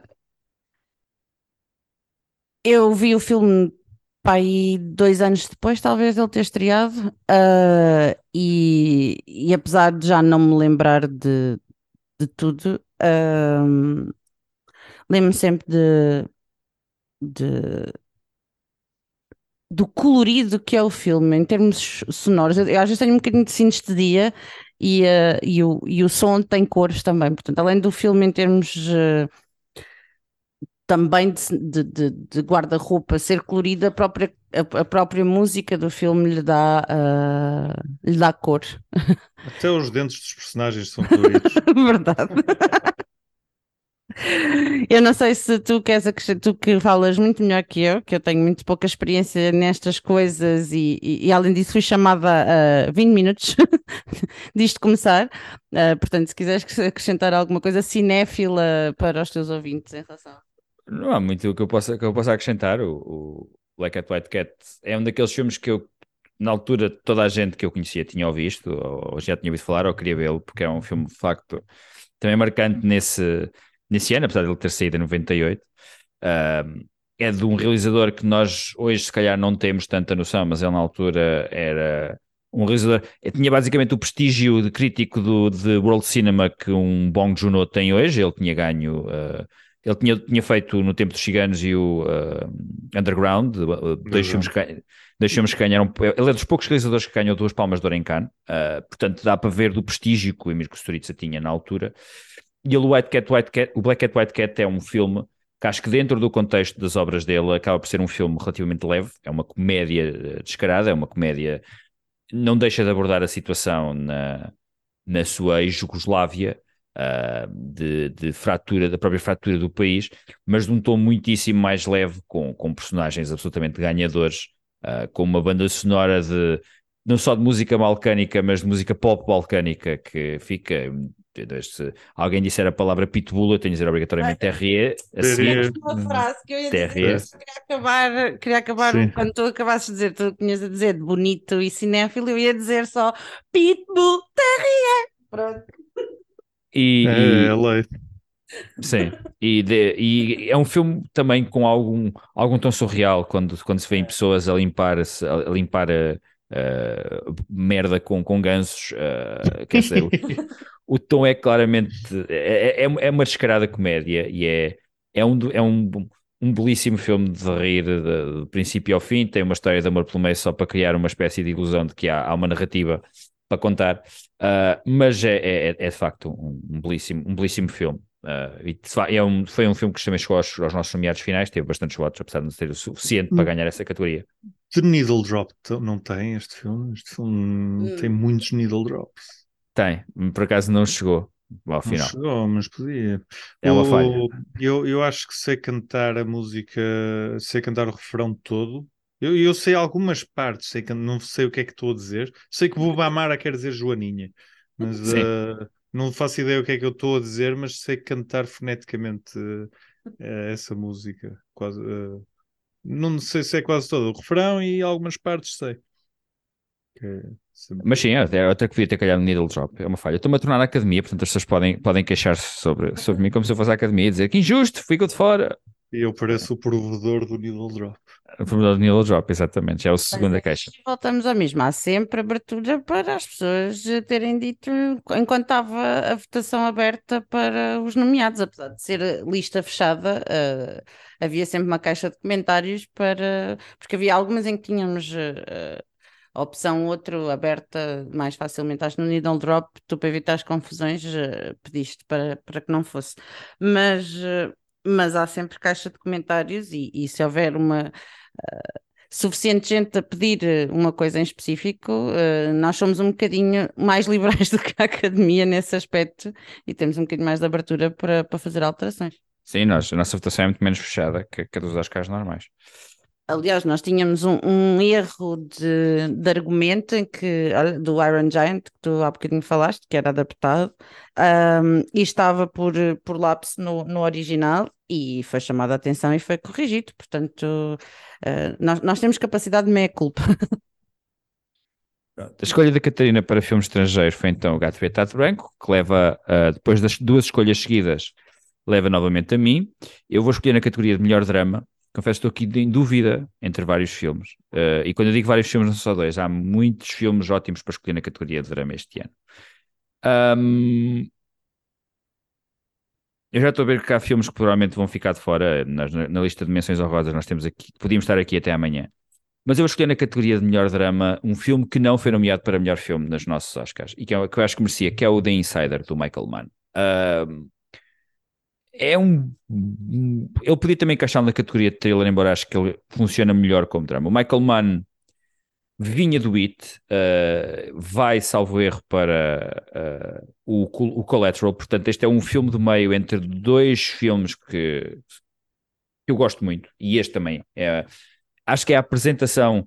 O, o Russell Crowe foi apresentado ao mundo, ao, ao mundo cinema americano pelo, pelo LA Confidential, mas acho que é neste filme que ele é levado completamente a sério como protagonista, porque ele é o principal ator deste, desta história baseada num caso real de um whistleblower da Philip Morris, que no, quis revelar no programa 60 Minutes uh, o facto de uh, as tabaqueiras criarem os cigarros propositadamente para serem aditivos. E, e, é, e é a maneira como o filme está construído, ele está de facto construído como um thriller, mas o centro é precisamente a relação entre o personagem do Russell Crowe, este whistleblower, e o Al Pacino, que interpreta um dos produtores do, do 60 Minutes, e os dilemas morais uh, e também o estado podre a que chegou o jornalismo americano por esta altura. Uh, aliás, o, os, as pessoas envolvidas no programa real do 60 Minutes uh, desligaram-se completamente do filme, inclusive as, as, as figuras principais, como apresentadores, etc. Mas é um filme que resulta muito bem, é um filme que perde-se um bocadinho, primeiro porque o Michael Mann também já não faz um filme há muitos anos. Ele, o último filme que ele fez acho que é o Black Cat, que é pai de 2011, portanto ele agora, este ano acho que vai lançar o Ferrari, finalmente vai lançar um filme novo. Uh, mas é um filme que se perde um bocado na memória naqueles outros filmes mais conhecidos e mais lembrados do Michael Mann, especialmente no género da ação. Mas eu acho que merecia ser lembrado porque é de facto um excelente filme. Ele estava aqui acompanhado de outros dramas que eu também podia ter escolhido e que eventualmente poderei colocar na categoria do Wildcard. Mas é um filme que eu queria destacar precisamente porque não é tão relembrado como outras obras mais óbvias deste ano. E é o que eu vou colocar no melhor drama, o uh, The Insider do Michael Mann. Pronto, já. Mais duas escolhas. Ora bem, uh, vou para comédia. Eu estava indeciso aqui entre um sucesso de bilheteiras, porque acho que é um filme muito importante e muito relevante, ou um fracasso de bilheteiras. Vou pelo fracasso de bilheteiras, que vai na cena de, de 1999 tem muito essa temática, já, já se falou aqui no Matrix e no Fight Club tem essa temática. O filme ganhou o Oscar de melhor, uh, melhor filme também, o American Beauty. O que eu escolho é o Office Space, uh, do Mike Judge. Ótima escolha. Uh, foi um fracasso de bilheteira, também, também um sucesso de culto, não é? Uh, com o tempo. Uh, a temática que eu, que eu dizia isto, se calhar é pelos filmes nesta altura serem escritos de e para os principais públicos-alvos. Era, era uh, middle class white, white males, vá. Então os filmes são muito sobre gente em cubículos que, cuja grande preocupação na sua vida é que Opa, estou aqui no cubículo e não se passa nada. Tanto o American Beauty como o Matrix, como o Fight Club e como este Office Space são, são filmes sobre isso, não é? Um, até que acontece o Inciting Incident. Neste é uma divertida comédia, não é? Com, com todas as virtudes e defeitos do, dos filmes do, e, e, e, obras do Mike Judge. Neste aqui, o Inciting Incident é ele vai para uma sessão de hipnotismo e o, o tipo o tipo que ou a tipa que hipnotiza diz: Ah, uh, agora vais entrar, uh, vai, vais ficar, vai, não te vais preocupar com nada, não vais ter preocupações, não, uh, nada disso, e vais ficar assim até o, até o estalar os dedos. Só que depois tem um ataque cardíaco e não chega a estalar os dedos, então o personagem fica num constante estado de de, de digamos, anarquia. Um, e pronto, e, e, o filme parte a partir daí. O filme tem imensos personagens, uh, caricaturas, como o tipo do, do agrafador vermelho, o patrão, o, os, os gajos que avaliam o patrão, o, que fazem a avaliação da empresa, ah, todo, todo, esse, todo esse charme uh, que só Mike Judge sabe fazer de, dos Estados Unidos do meio.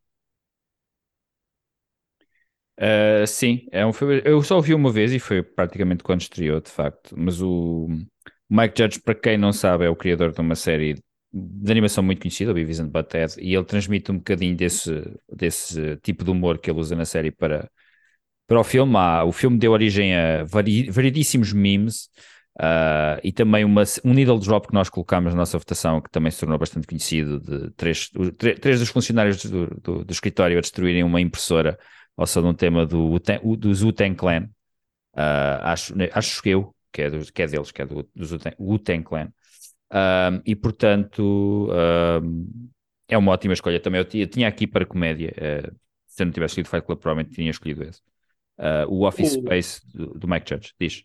O, e, e, lá está, é um bocado só acrescentar o que eu já tinha dito: o, o Fight Club, o Matrix, o American Beauty e este filme são quase que podia ser. Eh, pegaram nos quatro re, realizadores. Olha, a temática é esta é um gajo que está, que está aborrecido num, num cubículo de trabalho, aborrecido com a sua vida mundana e de repente tudo muda, vai. E cada um vai para direções totalmente distintas, não é? Sim, é um bocado como, este, como no ano 2022, que fizeram, deram esse, esse papelinho, mas foi a dizer: olha, o capitalismo é mau, faz Sim. um filme sobre isto. Pronto. E foi exatamente. e quase todos são à volta de vamos comer os capitalistas ou coisas desse género. Um, mas sim, apesar, é um tema que é muito premente neste ano, de facto. Uh, depois é refletido tanto em comédias como dramas, como em sci-fi distópicas, mas que aparece muito neste ano, sobre a frustração do, do local de trabalhos redundantes. Uh, qual é que é a tua escolha seguinte, Cheio? Ok, eu tenho dois temas e queria falar aqui de três filmes. Não sei se. Uh, vou falar, vou, vou cair e vou falar no melhor filme sobre uh, pessoas que estão ligadas a, a, uma máquina, então entram numa realidade, uh, num, numa realidade simulada deste ano, que é o Existence. Uh, claro. Não são claro. máquinas, porque aquilo, aquilo não são máquinas, aquilo é orgânico. É tudo Sim. orgânico. Uh, pronto, Cronenberg, não é? Cronenberg. Se calhar é o filme menos grotesco do Cronenberg, o que não, do que não não deixa de ser grotesco por causa disso. Uh, e opa, Jennifer Jason Lee fazem, e o Jude Law. E o Jude Law fazem grandes papéis, o, o Dafoe. O, o filme é todo ele, todo ele uh, muito, muito, muito bom. Já, já nos estamos a estender um bocado, eu poderia falar um bocado mais, mas eh, desde, a, desde a, uh, o mantra Death to the Demoness Electra Galler ao, ao, hum, ao os, os, os mecânicos são na verdade, ou os informáticos são na verdade cirurgiões, uh, as cenas de, de serem personagens programados, então eu não sei porque é que estou a fazer isto, mas estou a, estou a tirar os dentes da minha boca e a carregar esta arma que fiz de, de, a partir das ostras do jantar. Ou, é, é Cronenberg, não é? Não, não há muito Sim, é. mais a dizer. Sim, é um filme que tem todos os traços do, cinema de Cronenberg. Sim, há, mas não temos tempo. Mas já agora, em, em, em, categoria é que estás a escolher isto? Uh, terror, thriller, não é? Ok. Podia ser sci-fi. Sim. Podia ser uma ou outra, por isso é que eu estou a dizer. É. Para saber qual é que te sobra. Ora bem, Uh, eu tenho duas categorias para escolher. Uh, vou agora fazer uma. Tenho a categoria de blockbuster, como eu disse há bocado, eu guardei para o final, porque vocês dois abriram basicamente com essa, logo nas vossas primeiras categorias, e portanto era um bocado indiferente o que é que eu ia escolher a seguir. algumas das escolhas que vocês fizeram eram, eram basicamente as minhas. Os, o, o limite que eu estabeleci foi mais de 75 milhões de dólares, portanto deixa-me aqui quase à beirinha com alguns filmes que eu podia ter escolhido. Eu lembro que o primeiro, o filme mais visto neste ano, eu não vou escolhê-lo, é o Star Wars Episode 1 da Phantom Menace. Um, eu, eu ainda tenho aqui um ou outro filme que podia escolher perfeitamente sem passar muita, muita vergonha. Ainda aqui, não vou falar do Wild Wild West, obviamente. Um, mas vou saltar, por exemplo, o Blair Witch Project, também era outro que eu podia falar, e vou para um filme que é o Austin Powers, The Spy Who Shagged Me. Um, e é talvez uma das sequelas mais inesperadas se nós olharmos só para os números de bilheteira do primeiro filme. O primeiro filme não foi um grande sucesso de bilheteira.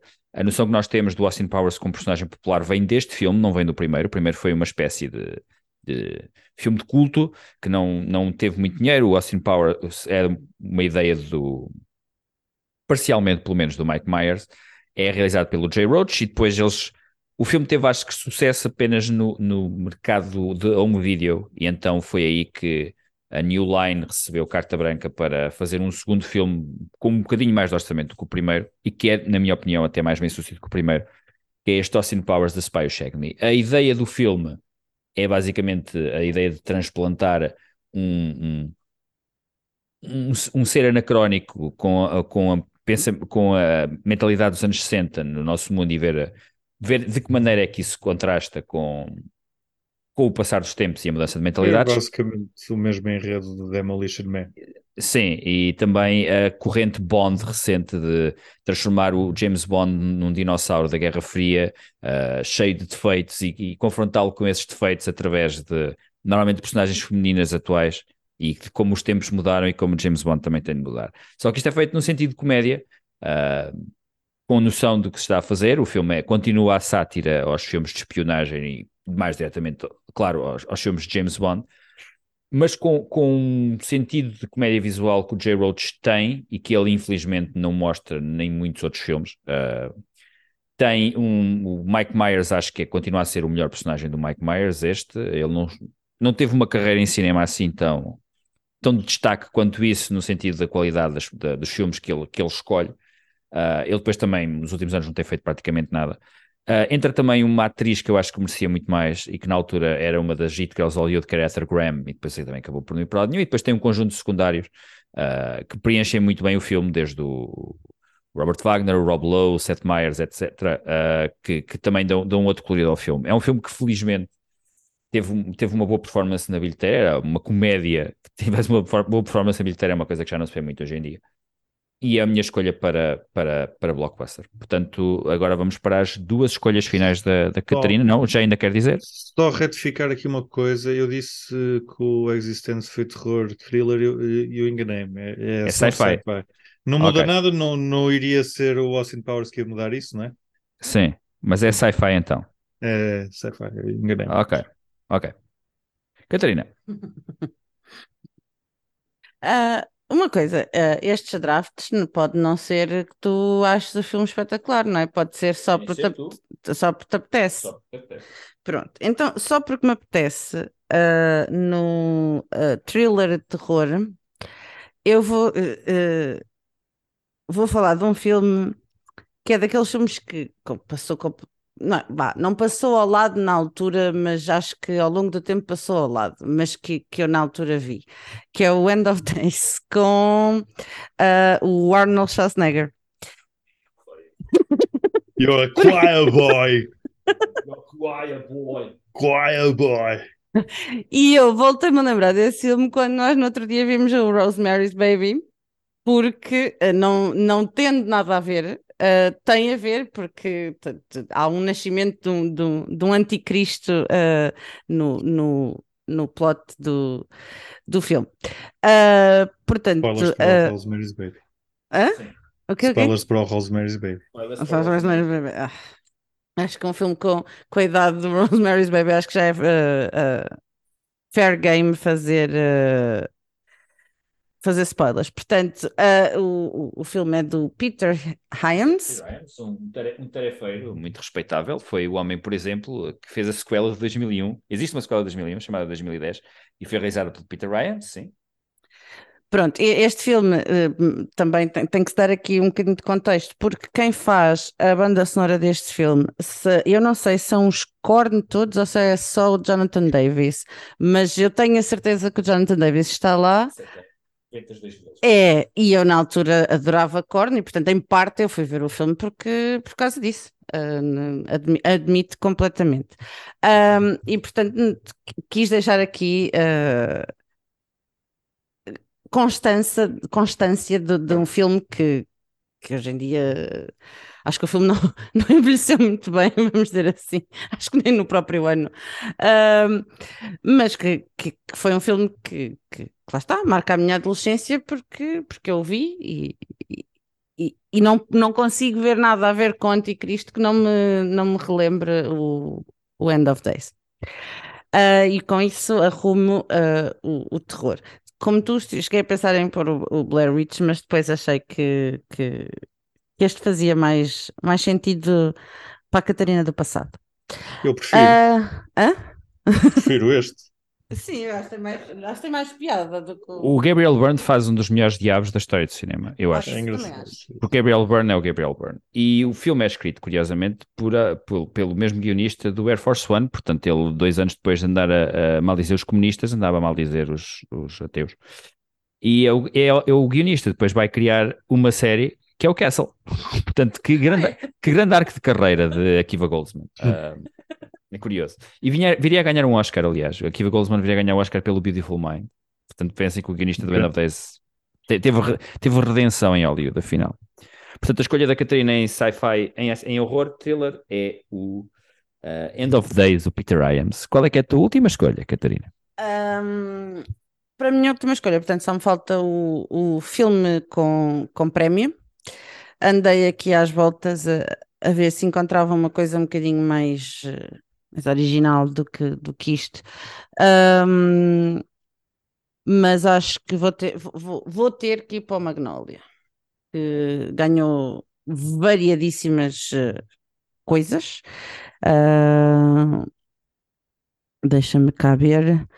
Uh, nos, para os Oscars ele foi apenas nomeado, não ganhou, estava nomeado para melhor ator, uh, melhor argumento e melhor uh, música mas não ganha, mas depois ganha alguns, alguns prémios secundários e ganha em Berlim, por exemplo, que acho que não é assim tão.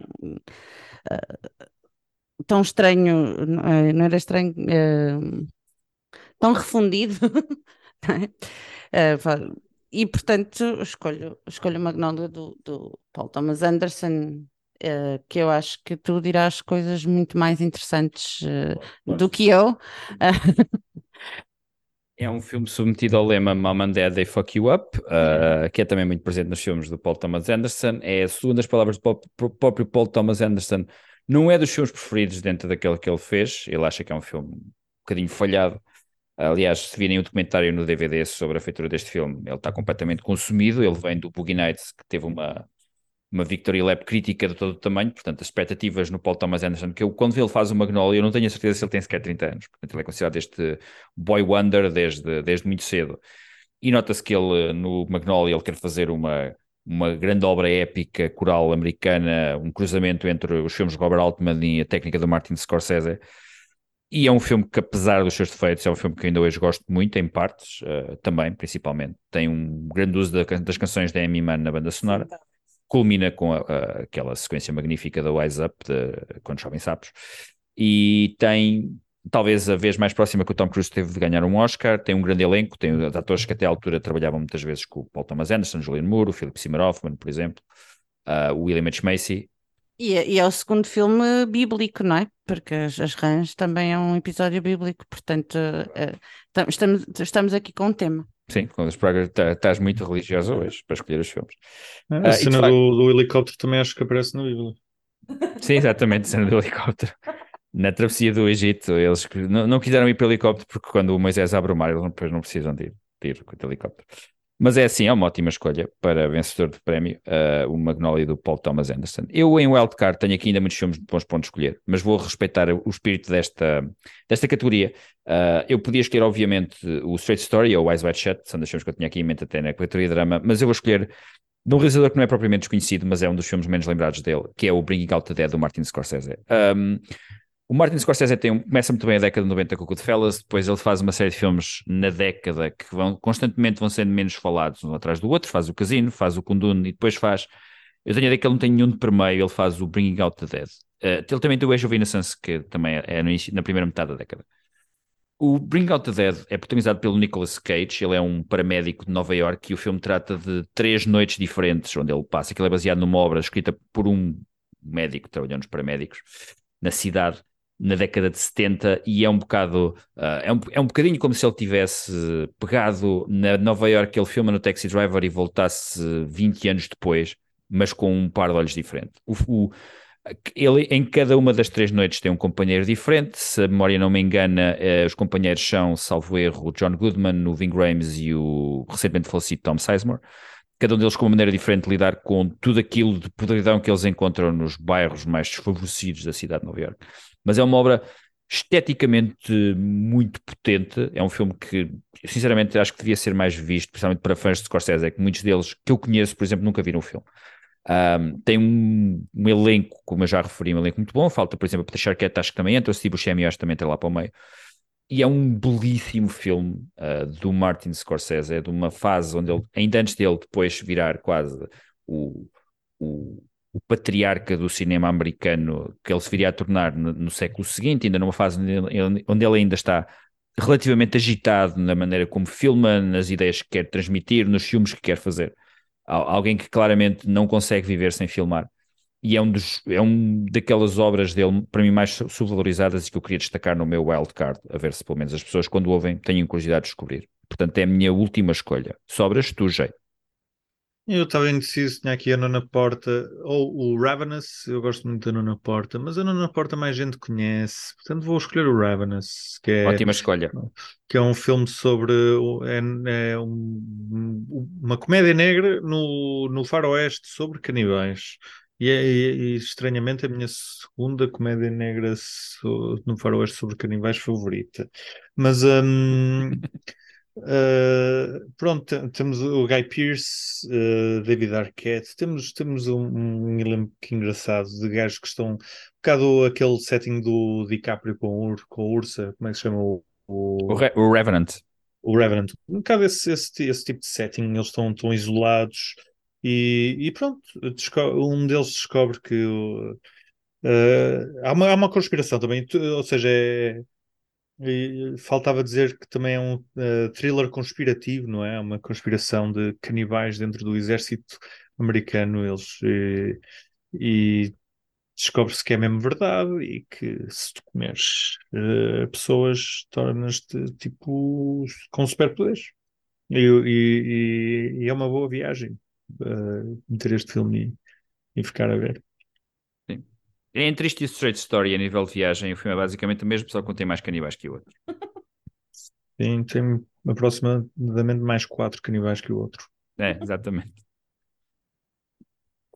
Uh, eu queria só dizer que, entretanto, fui aqui que escavilhar e o End of Days podia ir para o prémio porque ganhou Rezis.